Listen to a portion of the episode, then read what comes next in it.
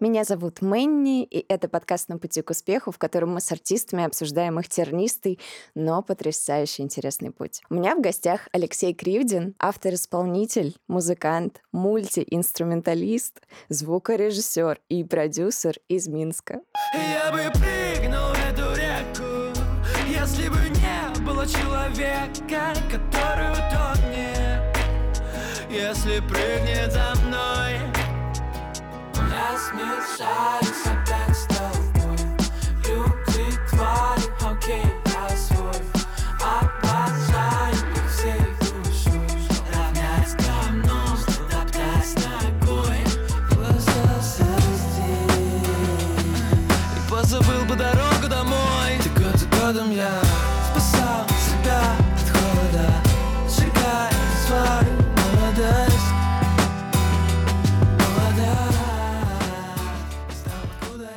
Лёш, привет. Привет. Расскажи, с чего начался твой музыкальный путь? Вот с самого-самого начала, когда ты понял, что хочешь связать свою жизнь с музыкой, стать артистом, может быть, звукорежиссером? Знаешь, забавная штука. Я где-то лет с пяти, с шести я мог там с мамой или с бабушкой смотреть передачи, что-то типа «Золотой граммофон», там, где пели какие-то эстрадные исполнители, и я постоянно представлял, что ну, я должен быть там, как будто бы вот я такой, блин, клево. Я был ребенком, я никак это как бы не отслеживал, не анализировал, я просто помню это. Лет в 11 только я очень сильно вдохновился э, какой-то музыкой, каким-то рэпом. Я, ну, я слушал, у меня были любимые исполнители там еще с 6 лет, то есть я Эминема там слушал постоянно. Зарубежных в основном, да? А, да, разных-разных, вот. И в 11 лет я прям настолько вдохновился, что вот у меня прям созрела мысль, созрел какой-то вот такой, блин, хочу так же. И я просто начал делать что-то, я начал пробовать писать рэп.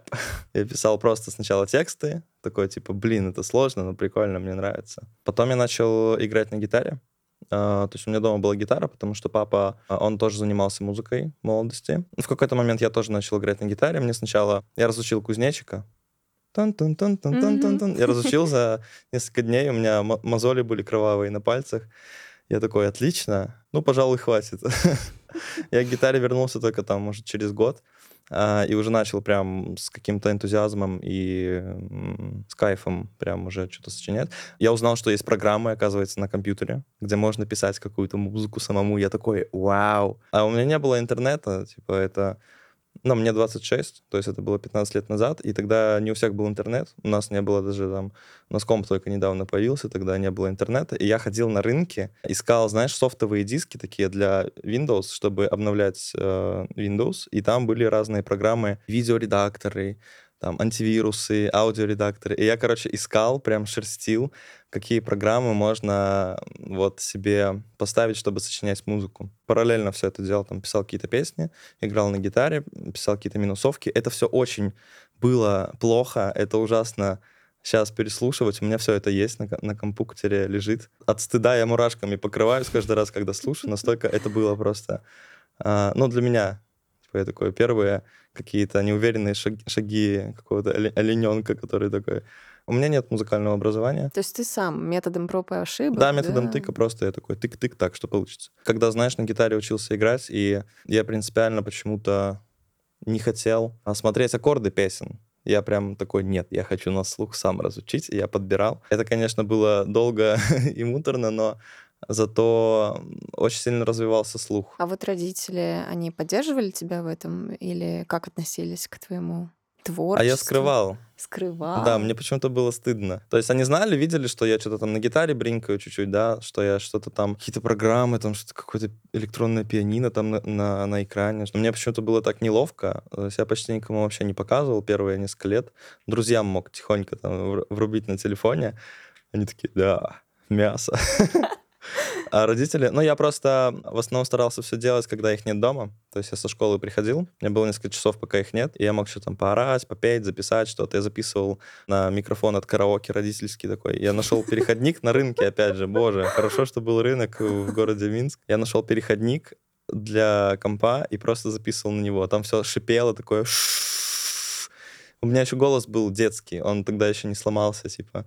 И я пытался читать какой-то рэп крутой, типа такой. Ну и параллельно вот начал потом еще и со звуком что-то баловаться как-то. Такой, что такое сведение? Мама вообще хотела меня отдать в музыкальную школу в 6 лет, вот в первом классе. Я прошел даже прослушивание, то есть преподаватели прям заценили. Мама говорила, что они прям с руками хотели оторвать. Они такие, блин, он должен, должен, типа, у нас учиться, у него, типа, прекрасный слух. Короче, там что-то не получилось у нас. Инструмент нужно было какой-то брать, там пианино вроде нужно было. Мы жили очень тесно, короче, э, в квартире с бабушкой, с дедушкой, с mm-hmm. тетей, там, с моей двоюродной сестрой, и я с родителями в одной комнате. В итоге меня не отправили туда. Вот, может, и хорошо. Я не могу читать с листа ноты. Если мне дать время, я как бы, ну, переведу на, на свой понятный язык. Я все на слух делал всегда. Мне даже нравится этот факт, что оно все получается как-то вот на ощущениях. А никогда не было желания изучить сольфеджио, чтобы как-то именно ориентироваться да, в да, пространстве Да, лучше? да, было. И я пробовал, и я даже как-то, короче, я поступал а, после школы на звукорежиссера. Меня не взяли, потому что не, у меня нет музыкального образования. Я такой, блин. Что за бред? Да. Потом я пробовал поступать на другую штуку, связанную с музыкой, тоже там что-то типа аранжировщика. И там нужно было обязательно сдавать вот вступительный экзамен, там ноты, что-то такое. И я ходил на подготовительные курсы от них. То есть как бы у меня даже где-то конспектики лежат. Я и до этого сам что-то читал. Такое, что, блин, интересно, вдруг мне это поможет, типа. Ну вот, а там я прям так погрузился, понял, что мне это никак вообще не помогает, что абсолютно для меня лично это уже бесполезная информация.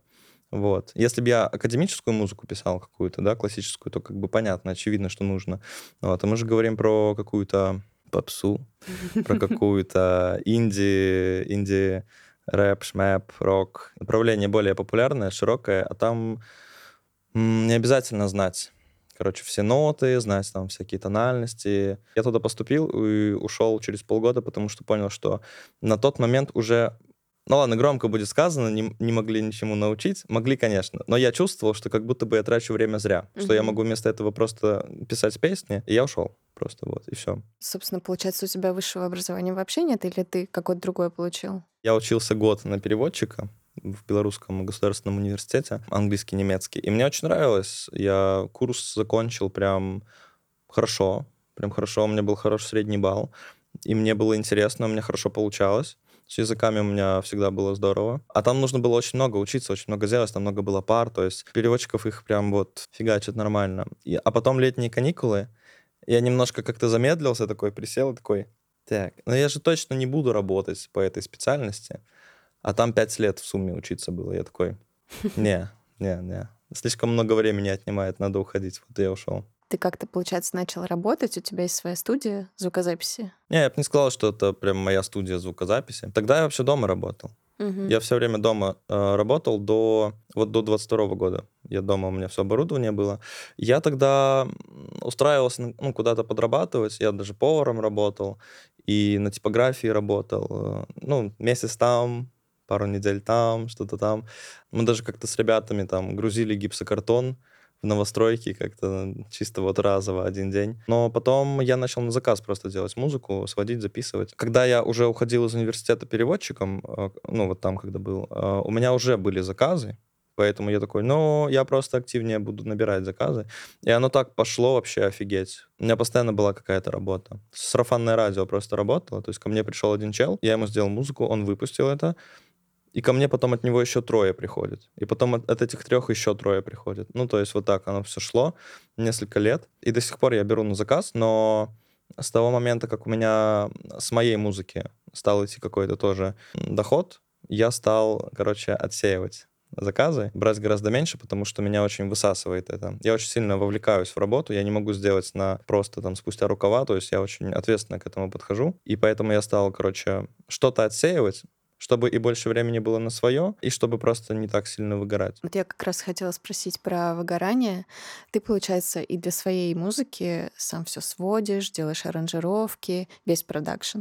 Да, да. Вот насколько это тебя ну, высасывает энергетически, потому что мне кажется, что самому это все сложно делать, особенно когда ну, нужно какое-то мнение со стороны, что ли, или какой-то вот взгляд, знаешь, немножко другой. Угу. Потому что даже есть этот эффект демки, когда ты заслушиваешь да, и не да. можешь объективно относиться к своей работе. Вот как угу. ты с этим борешься, справляешься? Ну вот со своей музыкой у меня как-то не возникает э, таких проблем особо. Я научился в какой-то момент чувствовать, э, что хорошо, а что можно сделать лучше.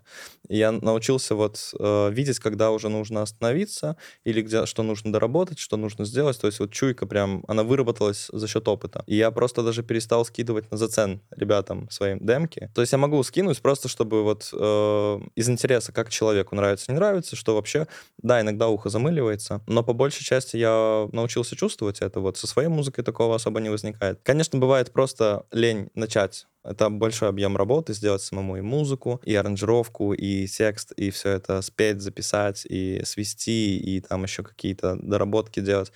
Бывает долго, потому что там больше технической работы, ну вот кроме вот написания непосредственно, да, песни, там очень много технической работы, а это рутина. То есть у людей такое представление часто о музыкантах, что музыкант, это, вот у него работа мечты, он постоянно вот в вечном вдохновении, он такой вот, он просто приходит на студию и просто вот, просто кайфует весь день и уходит потом оттуда просто вот на кайфах. Ну, это вообще не так. Там процентов 80-90, это, ну, это работа, это труд. Вот, то есть понятно, что бывает э, сложно просто собраться. Но в целом я больше научился удовольствие получать от процесса. Но с заказами выгорание вообще очень-очень сильно. Это неотъемлемая часть для меня заказов, выгорания. Я всегда, когда беру какой-то большой заказ, например, альбом мне кто-то отдает, да, это очень двоякие ощущения, потому что, с одной стороны, я такой, е работа есть, э, я смогу купить, поесть. А потом я такой, блин, это же работать надо столько. А, когда у меня пошел очень большой поток заказов, и плюс я еще делал там свою музыку, в восемнадцатом году первый раз, я в какой-то момент понял, что мне очень плохо почему-то. Мне прям ужасно плохо, и я не могу взяться ни за что, но я не понимал, что происходит, потому что я еще не был знаком как бы с таким э, термином, как э, выгорание. То есть я что-то слышал, но я вот не до конца понимал, что это. И потом я уже позже понял, что, о, так у меня выгорание, я просто очень много, типа, на себя взял, и я не вывожу. Я очень долго пытался как-то, знаешь, научиться плавать в этом. Потому что когда это уже происходит, уже поздно что-то с этим делать, тебе уже нужно время, чтобы отдохнуть, вылечиться. По-хорошему заранее предупреждать как бы болезнь проще, чем лечить ее. Нужно вот. уметь отдыхать. Да, да, да, да по плану, а не когда ты уже устал. А можешь рассказать прям поэтапно, что ты делаешь для того, чтобы выпустить свой трек? Вот прямо от начала угу. его создания до релиза. Ну, сначала пишется сама песня, то есть это слова, мелодии и аккорды какие-то, либо под пианино, либо под гитару. Потом я начинаю делать полноценную уже музыку, аранжировку. Думаю, что вообще туда можно сделать. То есть вот пытаюсь почувствовать, что там можно, экспериментирую. Чаще всего это очень непредсказуемый вообще а, процесс. Результат еще более непредсказуемый. Иногда вот так вот все приходит, а иногда неделю сидишь и такой, блядь, что бы сюда вообще сделать? Без понятия. Потом тебе озарение приходит. А потом, значит, я записываю вокал, на чистовик уже. И потом сажу все это сводить, обрабатывать, чтобы оно все звучало чисто, хорошо. Какие-то эффектики творческие, может быть, такие вот, которые тоже как бы являются частью э, скорее не звука, а вот именно ну, творчество, то есть, которое ты тоже вносишь. Это все можно немножко подкорректировать, как-то там подровнять вокал. Сведение, чтобы все звучало. Мастеринг. Ну и потом просто я обычно переслушиваю через пару дней такое, что можно еще вот подправить или добавить такого вот, или переписать, может быть. Бывает, что это, э, все эти процессы происходят за один день, вот так вот просто. Ты проснулся такой, о, напишу песню про то, что вот я думаю вот так. И оно все пошло. А бывает, что у меня некоторые песни лежали там по два года, потому что, вот, знаешь, э, набросочек какой-то появился, а дальше что-то вот не идет. Я такой, ладно, полежи, отдохни. Вот, э, оно томится, лежит, бывает, там, полгода, год. И потом только я переслушиваю и такой, хм, ну вот можно, в принципе, развить, и потом уже доделываю. Вот. А с точки зрения вот выпуска, продвижения, как-то заморачиваешься? раскидываешь, питчешь треки свои? Ну, я раньше сам грузил через э, бесплатные агрегаторы, и через платные пробовал, там Fresh Tunes, OneRPM, всякие CD Baby. И у меня половина каталога треков висит все еще вот, ну, там где-то на, на Fresh Tunes. Год назад я начал сотрудничать с э, издающим лейблом минским. Они не берут артистов и прям ими занимаются, они просто как издательство, грубо говоря, ну, обычным языком, если говорить. Они просто издают песни на площадке, как бы вот. Они стали помогать, э, вот плейлист какой-то попасть там на площадке. Ну и в целом как-то структурированно все это более происходит. Делегируется какая-то часть работы на них, то есть там, знаешь, закинуть промо, закинуть там вот на питчинг что-то, закинуть там фоточки, на площадке такого плана. Вот какие-то, если вопросы возникают юридические или вот такие. был момент у меня э, один подписчик, он э, записал кавер на мою песню. Не помню, то ли под минус, то ли прям под плюс. Он просто сверху спел, и он залил на площадке Что? как свой трек. То есть не было подписано, что это кавер нигде. И он э, залил себе еще в соцсети, типа, вот, трек вышел, ни, никакого указания ни меня, не то, что это кавер. И я такой, пиздец что меня просто возмутило, как так вот можно некрасиво поступать, ну что это выглядит как воровство ну, просто. Ну, конечно. Вот, и я сразу написал лейбл такой, вот такая ситуация, что можно сделать? Они посмотрели такие, а, ну он залил как кавер, типа можно галочку поставить, что это кавер, когда заливаешь на площадке, но он не согласовал ничего, как бы, и поэтому я такой, давайте банить. Они такие, ты уверен? Да все там забанили что-то. Я еще осветил это в Инстаграме у себя. Вот, ребята, смотрите, такая вот ситуация. Давайте-ка страйков накидаем пацану, потому что вообще охуел. И я как бы понимаю, что, может быть, он, ну, может, у него не было такого мотива, да, но это некрасиво очень. Ну, вот. да. И как бы, ну вот, если бы не было у меня лейбла, я бы вообще такой, блин, а что можно сделать? То есть я бы прям гуглил, наверное, эту тему или там писал бы каким-то другим знакомым, а вот регулируются еще и такие вопросы быстро достаточно. Ты сюда приехал выступать э, с Надей Павлюченко, Мгм. правильно я понимаю? И у вас принято вообще делать какие-то коллабы, вот так вот поддерживать друг друга? Как вообще случился ваш концерт? Как так получилось, что ты приехал вместе с ней? Во-первых, мы давно знакомы. Не просто у нас есть фит, мы давно знакомы, мы, мы даже встречались, и мы просто поддерживаем общение, а, потому что у нас есть громкий фит, ну, относительно громкий, то есть э, очень многие знают эту песню, но Он не знают. первый э, в рейтинге популярности на той Да, же Яндекс да. Музыке. И мы в целом поддерживаем общение, потому что, как бы, ну, вот иногда приходят какие-то предложения, там, типа, деньги нужно там как-то тоже делить. Надя просто, вот у нее концерт, э, и она такая, блин, приезжай, давай споем. Я такой, круто, давай. У меня будет концерт, я тоже ее позвал. Если бы это все было в одном городе, было бы проще. Не нужно было бы ехать 7 часов в одну сторону, 7 часов обратно, сидя. У нас вот так. По поводу конкретно Минска, блин, сложно сказать, потому что, ну, я знаю очень многих музыкантов минских, там, исполнителей. У нас их достаточно много. Многие на коннекте, но как будто бы есть разные какие-то тусовки музыкальные. То есть вот есть одна тусовка, тут, тут рэперы тусуются, есть другая тусовка, тут рэперы с гитарой тусуются, есть другая тусовка, тут рокеры тусуются. То есть очень много тусовок, и у всех своя, какая-то своя, короче, вот, э, блин, забыл слово, природа, в общем, у них своя вот внутри. Кто-то с кем-то пересекается, то есть я по разным пересекаюсь тусовкам вообще. Внутри они друг друга поддерживают прям здорово, но особо не пересекаются вот именно сами тусовки. Мне кажется, это нормально, наверное, везде так. Свои своих поддерживают, как правило. То есть репостят, там приходят на концерты. А всякие коллабы, вот э, ты, например, сделал фит, да, с Надей. Мгм. В целом это популярно? Ну да, да, почему нет? Ну, я просто, у меня не очень много фитов, у меня там на площадках висит фита 3, наверное, всего. Мгм. Это вот за 4-5 лет. Ну, то есть я просто не фанат фитов. Э, Мне интереснее как-то делать полноценные песни. Если у тебя уже есть два куплета припев, типа зачем называть кого-то ради того, чтобы позвать. Вот, то есть с Надей у нас очень органично все было. Очень органично. То есть просто я услышал ее демку, мне понравилось. Потом мы на какое-то время вообще об этом забыли. Там проходит полгода, и мы снова это обсуждаем. И она такая, блин, я не могу там ее дописать. Ну, там, короче, долго рассказывать, но э, вкратце, типа, э, она предложила на фит мне залететь просто. И я такой, ну, давай, хорошо, давай. И я написал куплет свой, она такая, вау, какой куплет. Я такой, да, припев-то, э, такому припеву только такой куплет и нужен. Потом она переписала свой куплет, у нее был другой, на основе моего переписала как бы отвечая там. Потом я сделал музыку всю там, и мы записали вот. Ну, то есть как-то шло, знаешь, вот само не было такого, что типа, блин, нам бы фиточек с тобой нужно было бы сделать. То есть часто люди с такого залетают. Вот мне такое не очень вкатывает, потому что я за органику. Я за то, чтобы человек прям сидел в песне, если это фит, вот как влитой.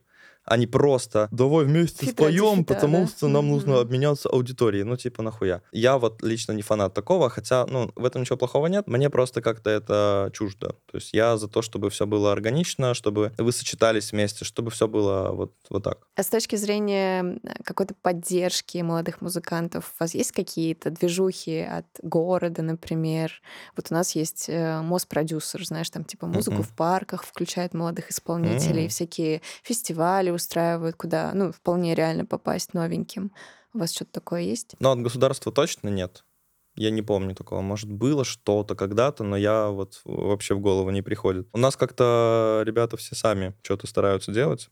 Есть там, например, некоторые СМИ, неофициальные вроде бы, как просто вот знаешь, э, там человек решил обозревать новые релизы там э, белорусские, и он решил просто вот вести об этом там Инстаграм, например, вести подкаст об этом, типа зовет там всяких людей из индустрии, то есть вот как-то на инициативе. Вот, вот такие ребята есть. Это клево, просто что даже вот это есть. Было бы кру- круто, если бы такого было больше, потому что абсолютно стандартная история, что ты выпускаешь там песню э, или альбом, и просто как будто бы вот в никуда, потому что э, сарафанка может не сработать, реклама может не сработать, ТикТок может не зайти в тренд, и просто ребята сидят такие, тысяча прослушиваний на песне, такие, ну ладно, это не мое, значит, наверное. А потом через полгода такие, нет, я все-таки попробую снова.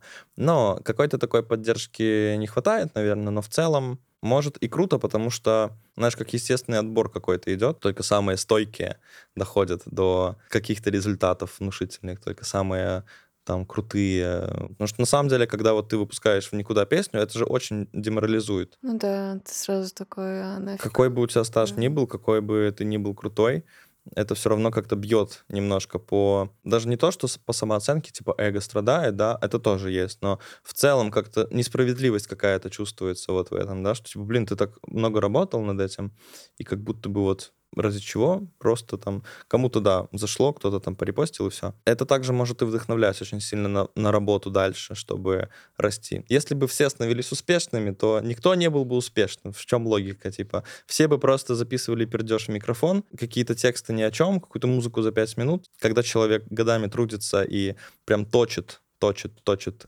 камень, у него появляются разные грани в музыке, то есть он, он глубже погружается в это, становится большим профессионалом в этом. Ты себя к какому жанру больше относишь? Мне э, кажется, мне пора изобретать свой жанр, потому что у меня смесь просто разных жанров, и мне сложно отнести к какому-то одному. Когда я говорю, что я там поп, я такой, но я же не поп. Когда я говорю, что я рэп, но я же не рэп. Когда я говорю, что я альтернатива, я такой, уже ближе. Но альтернатива что такое? Я до, до сих пор до конца не понимаю, что такое аль- альтернатива, что такое инди, потому что настолько размытое понятие. Ну вот, возможно, как раз-таки оно и подходит. Ну, инди, альтернатива, Другая музыка. и в да? скобочках поп, рок, рэп и электроника, все вместе. Баллада, да, да, да, гитарная. Ты много музыки вообще слушаешь?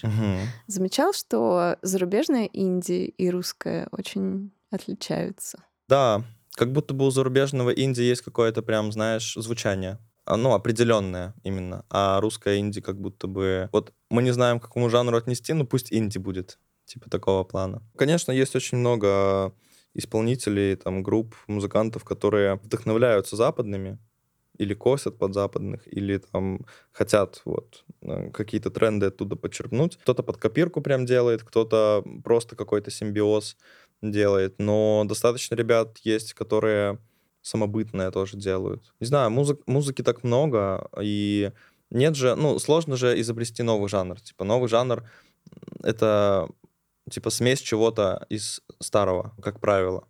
То есть вот появляется что-то новое, и Ну да, на стыке. обычно, обычно это, да, это просто вот какой-то... Одна группа с другой группой, они вот переспали, у них родились дети, и это вот новый жанр, типа, новая группа такого плана.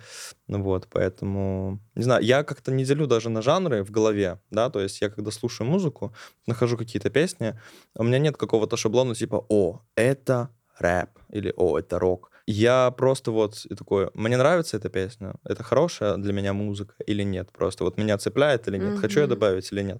Вот я как-то по таким э, критериям оцениваю всегда. Мне пофиг на жанры, поэтому у меня, наверное, все песни в разных жанрах. Лёш, ты знаешь свою статистику? Кто больше слушает твою музыку? Это все таки российские слушатели или белорусы в основном? Я на Яндексе помню, там больше Россия, вроде там Москва вот на первом месте. В Инстаграме у меня тоже по статистике больше подписчиков из э, Москвы, из России. Только потом идет Минск, Беларусь. Вот. А, не помню по цифрам, но то, что больше, да. Почему белорусы такие талантливые? Везде есть талантливые люди. Просто какое-то такое замечание, что очень музыкальные вот именно ребята из Беларуси, какого угу. музыканта не открой, все очень такие интересные, самобытные. Я даже как-то вот тоже особо не разделяю музыкант, откуда он. Типа, понятно, что если чернокожий, ну, блин, ну, у этого, у этого чувака по-любому грув будет... Врожденным. 100 из 100, скорее всего. Ну, вот как-то вот э, именно у чернокожих музыка в крови. Э, это очень сильно чувствуется вот там по... Даже потому, как они двигаются, потому как вот они поют. А так вообще вот кто откуда, вот у меня как-то тоже нет разделения, мне вообще пофиг. Я иногда даже удивляюсь, когда вот я слушаю артиста, и такой, блин, клево, и потом узнаю, что там он э, из России, например, или там из Беларуси, или из Украины, или вообще там из Европы. Я такой, блин, а вот я думал, что он из другой страны. Ну, то есть я как-то не замечаю такого. Вот про украинцев вот реально был какой-то... Может, я вот заметил конкретно, но в году в 15 14, 15, 16 год вот был какой-то бум украинских музы- музыкантов, там вот и Монатик появился, там еще там ребята появились. И я вот тогда прям открыл для себя, что, блин, Украина такая музыкальная страна, офигеть. Вот. И мне казалось как раз-таки, что из вот Беларусь, Россия, Украина, как будто бы Украина самая музыкальная. Мне так казалось. Но сейчас мне кажется, что вообще везде есть талантливые люди.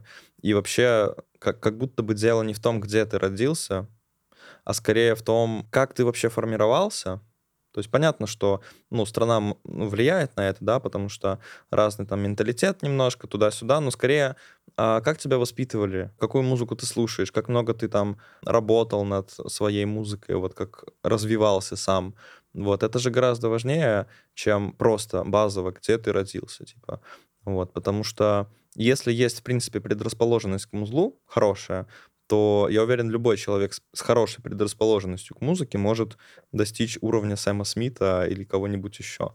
Вот, если просто он будет этим заниматься, заниматься много, широко, не узконаправленно, типа просто сидеть в студии песни писать. Это же очень многосоставная штука. Быть артистом. Типа это нужно уметь себя подавать, уметь говорить, импровизировать, двигаться, если мы про сцену говорим, да, уметь на камеру как-то работать, если это съемки какие-то или просто вести там соцсети, уметь там петь как-то вот по своей манере как-то. Это все можно развивать. Это все навыки просто, которые э, можно качать как, как мускулы.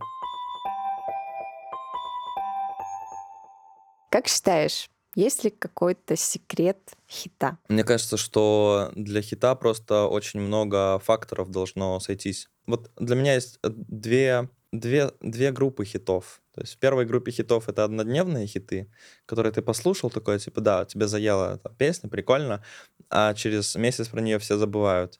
А есть хиты, которые вот они как будто бы навсегда. Вот ты даже через 10 лет переслушиваешь песню, и ты такой, да, сука, да, да. И первые я как бы не воспринимаю. То есть, ну, для первых как будто бы и то, и другое сложно, да, но первое как будто бы проще, потому что меньше факторов. Там как будто бы вот нужно, чтобы мелодия была приятная, чтобы она была понятной, чтобы ее можно было запомнить, легко воспроизвести самому, чтобы была какая-то либо эмоция, либо какая-то энергия у песни, а, и чтобы это было просто стильно. Это про первый лагерь. Типа, а про второй еще как будто бы вот чтобы смысл был. Если плюс смысл добавить, то вот как будто бы песня, она может жить вечно, потому что, ну, если смотря в какой смысл, то есть можно же говорить про актуальные вещи, которые чисто вот сейчас актуальны, да, там, а через год уже это уже устаревшая какая-то история. А можно говорить о чем-то вечном, про переживания какие-то, про, ну, про любовь, да, то есть про чувства, про какие-то явления, то есть э, такие песни могут жить вечно, если плюс еще все те факторы есть, ну, как бы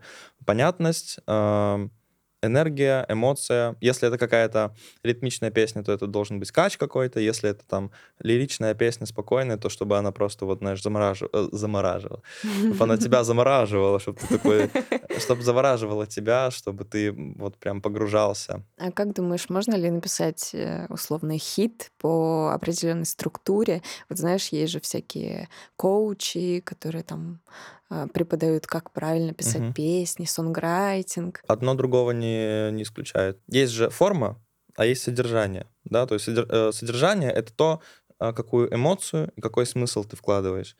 А форма — это то, по структуре, как ты это все сделаешь, какая аранжировка будет по стилю и так далее. То есть это же все может работать вместе. Как бы ты можешь э, написать песню от души, от сердца чистую, с эмоцией, со смыслом, и в то же время придать какую-то структуру, какой-то вот, знаешь, как будто бы усредненный шаблон хита. Типа там должен быть припев, куплет, припев, куплет, бридж, припев и разъемный проигрыш. Ну, условно, да. То есть много разных вариаций, много форм. Есть какие-то устоявшиеся шаблоны, которые, ну, работают, очевидно. И шарящие продюсеры, они это знают, они это чувствуют, потому что они наслушались всего, и они просто заметили закономерность, что вот такая связка работает. Ко мне, когда приходят, э, например, делать заказ какой-то, то есть человека там песня под гитару, например, и он приходит, чтобы я сделал ему музыку, записал, свел, я иногда ребятам подсказываю, типа, смотри, тут вот у тебя по структуре очень э, затянуто, можно сделать вот так, типа перекинуть вот этот блок сюда, там припев сюда перекинуть, будет работать гораздо круче по как-то по динамике по драматургии как-то будет круче работать. Ну, то есть это же все тоже на, на чувствах можно делать, но и с опытом, на, с наслушанностью. Поэтому, отвечая на твой вопрос, да, конечно, есть какая-то формула, но это не всегда панацея. Иногда залетает музыка, а ты думаешь, вообще как это могло стать популярным? Конечно. Нередкая история, когда там какой-то артист выпускает э, альбом, и он ставит на определенный трек, а выстреливает абсолютно другой. С какими трудностями сталкивался на своем пути артиста, музыканта? Например, давай, три штуки, три самых таких больных угу. трудностей. Была проблема, когда я очень много на себя брал и не умел делегировать еще, у меня не было команды. То есть я и музыку писал, и песни, ну, полностью вот делал весь продакшн и записывал, и все. И плюс еще всякие организационные вопросы решал сам, и там, отвечал, например, на предложения лейблов там, и так далее, переговоры вел какие-то с кем-то, да, то есть вот было время, когда я все это делал сам, и ужасно просто, ну, это истощало меня. Ну, то есть был такой момент. Я научился потом делегировать, то есть кому-то что-то поручать. У меня стала формироваться команда. То есть сейчас у меня, например, есть менеджер, на которого я делегирую какие-то моменты, и он прекрасно с ними справляется даже лучше, чем я в каких-то моментах, потому что, знаешь, ну, у всех людей по-разному развиты какие-то таланты. То есть вот у него, например, прекрасный талант вести переговоры с кем-то. То есть он может там и цену поднять и очень логично и сдержанно вести диалог. А я очень эмоциональный. Если я вижу там, что мне что-то не нравится, что там кто-то начинает наглеть или как-то некрасиво говорит, я не могу себя держать в руках. Не в том плане, что я взрываюсь и начинаю писать, да пошел ты нахуй. В том плане, что мне просто, у меня начинает бурлеть все внутри. То есть мне сложно, это эмоционально очень для меня. Просто я истощаюсь из-за этого тоже, потому что, ну, нужно же, бля, деликатно вести диалог, да. Я пишу что-то. Очевидно, у моего менеджера это лучше получается. Он спокоен, как удав в этом плане. У меня появился даже человек, который заливает э, тексты песен на площадке, на Genius, на там еще куда-то, редактирует их, я ему плачу. Ну, то есть такого плана. А сам бы я все это сидел, делал, охуевал бы и просто хотел бы выпилиться через час. Я бы такой, блядь, я хочу музыку писать, а не вот это вот все.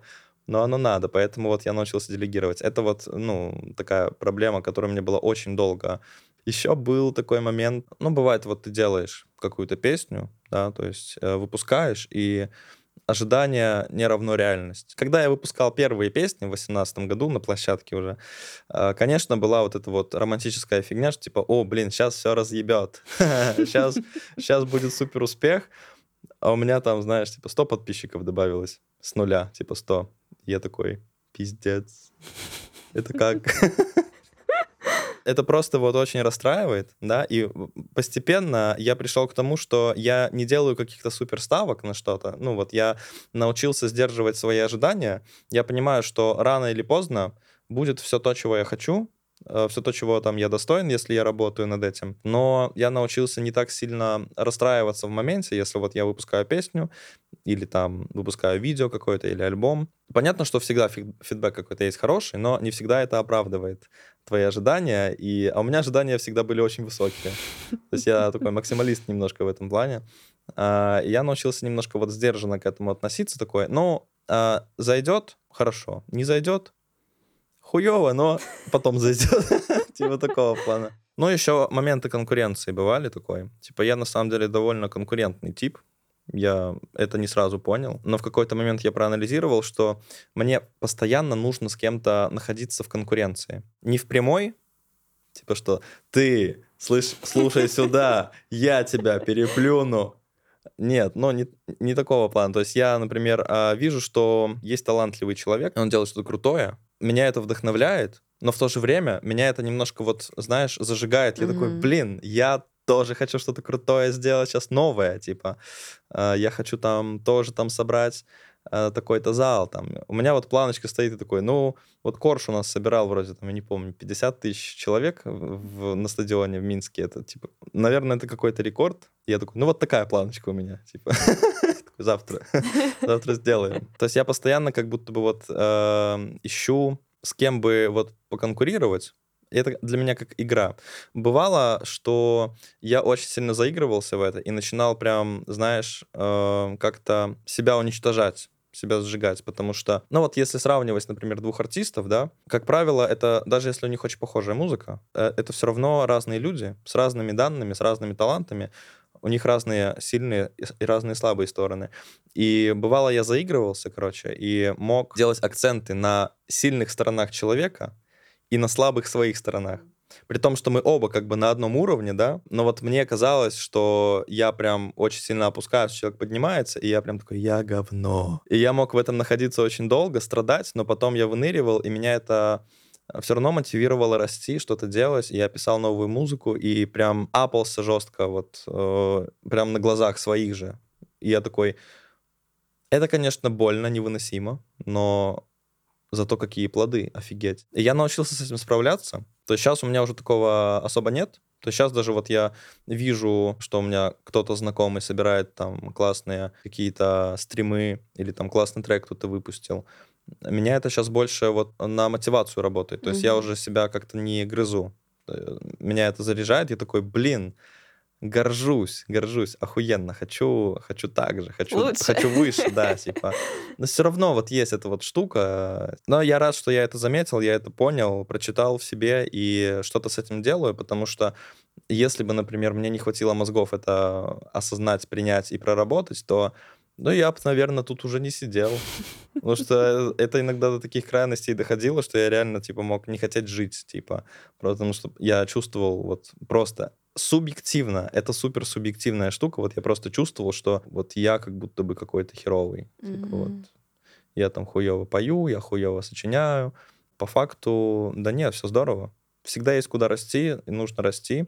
Вот если кто-то делает что-то лучше тебя, но ты при этом делаешь что-то лучше этого человека. То есть просто важно держать вот баланс эм, акцентов, на что ты обращаешь внимание. Вот. Я научился это держать, то есть я, знаешь, воспитал ценность какую-то в себе, не в плане, опять же, какого-то эго, типа я охуенный, бля, мне похуй на всех, а в плане, что я чувствую, в чем я хорош для себя, то есть мне очень нравятся, какие тексты у меня, какие у меня аранжировки. Мне нравится, как я пою. Ну, то есть я такой красавчик. Я такой, все хорошо, я не говно, есть всегда над чем расти, всем, кому угодно есть над чем расти, и клево, что ты видишь, в чем можно еще подрасти чуть-чуть, вот, и прям нет, нет предела совершенства всегда, даже когда ты на самом пике, еще, мне кажется, люди вот с такой склонностью даже на самом пике могут чувствовать себя говном. Конечно. Это потому что зависит вообще не от показателей успеха какого-то, не от цифр, не от признание — это просто внутренняя какая-то вот яма, в которую можно иногда упасть. Что для тебя успех? Это составная штука для меня тоже. Да, я фанат составных, я на группы все делю, такой, типа, много факторов. Ну, для меня конкретно это супер крутая шедевральная музыка, супер крутые глубокие тексты и супер крутые показатели по востребованности этой музыки. То есть, чтобы очень много слушали, чтобы много приходило людей на концерты, чтобы тебя знали, тебя слушали, и ну вот все вот это вот вместе. То есть мне, например, недостаточно, чтобы вот музыка говно, но ты популярный пиздец. Ну, то есть для меня это что это такое? Ну, типа, музыка же говно. Вот. Или когда музыка офигительная, но, например, ты не очень популярный. Но это уже лучше, чем первое. Но все равно же не хватает компонента. То есть вот, но когда оно все вместе, для меня вот это успех, когда и музыка супер, и ты востребован. Вот это да. Что бы ты сам себе посоветовал в самом начале своего творческого пути? Да я советовал себе все, но ничего не делал. У меня были очень сильные проблемы с э, дисциплиной до сих пор они есть. Сейчас уже все лучше. Можно, конечно, списывать на то, что там, типа, ты творческий человек, и как бы это же свойственно творческим людям. Нифига. Есть какой-то, вот знаешь, порог, когда ты творчеством занимаешься, да, и там как бы можно все это списать на то, что ну, тоже творческий, то есть ты захотел, написал, не захотел, не записал, захотел, выступил, не захотел, нет. Но когда вот ты преодолеваешь какой-то порог, когда у тебя уже есть амбиции, когда ты выходишь на какой-то уровень и хочешь расти дальше, это превращается так или иначе в работу все равно. И нужно работать. То есть понятно, что творчество там тоже есть. Это вот как я про альбом говорил в начале, да, что у людей ошибочное представление профессии э, вот, музыканта-артиста, потому что там, ну, очень много, процентов 80-90 иногда, это прям труд. Вот, и самодисциплины мне очень не хватало прям. То есть, знаешь, я мог там делать по песне э, в полгода. Типа, я бывало год мог вообще ничего не делать вообще ничего. И как бы то, что я там 15 лет уже музыкой занимаюсь, да, это не значит, что я 15 лет каждый день сижу играю на гитаре, пишу песни, занимаюсь этим, да вообще нет. Я прям плотно этим стал заниматься только, ну, 4-5 лет назад, прям плотно, когда у меня и заказы пошли, когда я свой первый альбом начал писать. А до этого все было настолько в разброс какой-то, то есть я там вот реально мог полгода-год ничего не делать, потом что-то пописал, такой типа, ну ладно, пойду. Я бы себе такое посоветовал, но я уже тогда это чувствовал, Потому что я с самого начала, когда начал этим заниматься, я понимал, что это все серьезно, до конца, навсегда, и я знаю, к чему я хочу прийти. Поэтому я всегда себе, я себя всегда за это ругал, и всегда такой, ну ничего, зато потом, завтра поработаю. Да, дисциплина — это, конечно, сложно, но без нее, мне кажется, вот как раз-таки успеха добиться очень сложно. Да, да. Без целенаправленной э, ежедневной работы да. это тяжело. Его можно достичь, но не получится удержать. Держать. Без да. дисциплины вообще никак. Спасибо тебе большое за подкаст. Была очень рада поболтать. Взаимно. Ребят, подписывайтесь на Лёшу во всех соцсетях, слушайте его музыку, последний альбом особенно. Все, всем пока.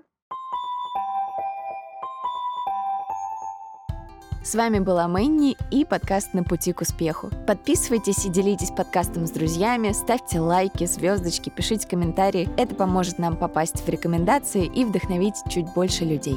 Слушайте нас на любой удобной платформе. Это может быть Яндекс Музыка, Apple подкасты, Google подкасты, YouTube, ВКонтакте, Soundstream или CastBox. А чтобы каждый день получать порцию вдохновения и не пропустить новые выпуски, подписывайтесь на мои соцсети Дзен, Телеграм-канал и группы ВКонтакте. Верьте в себя и смело идите к своим мечтам, как это делают наши герои.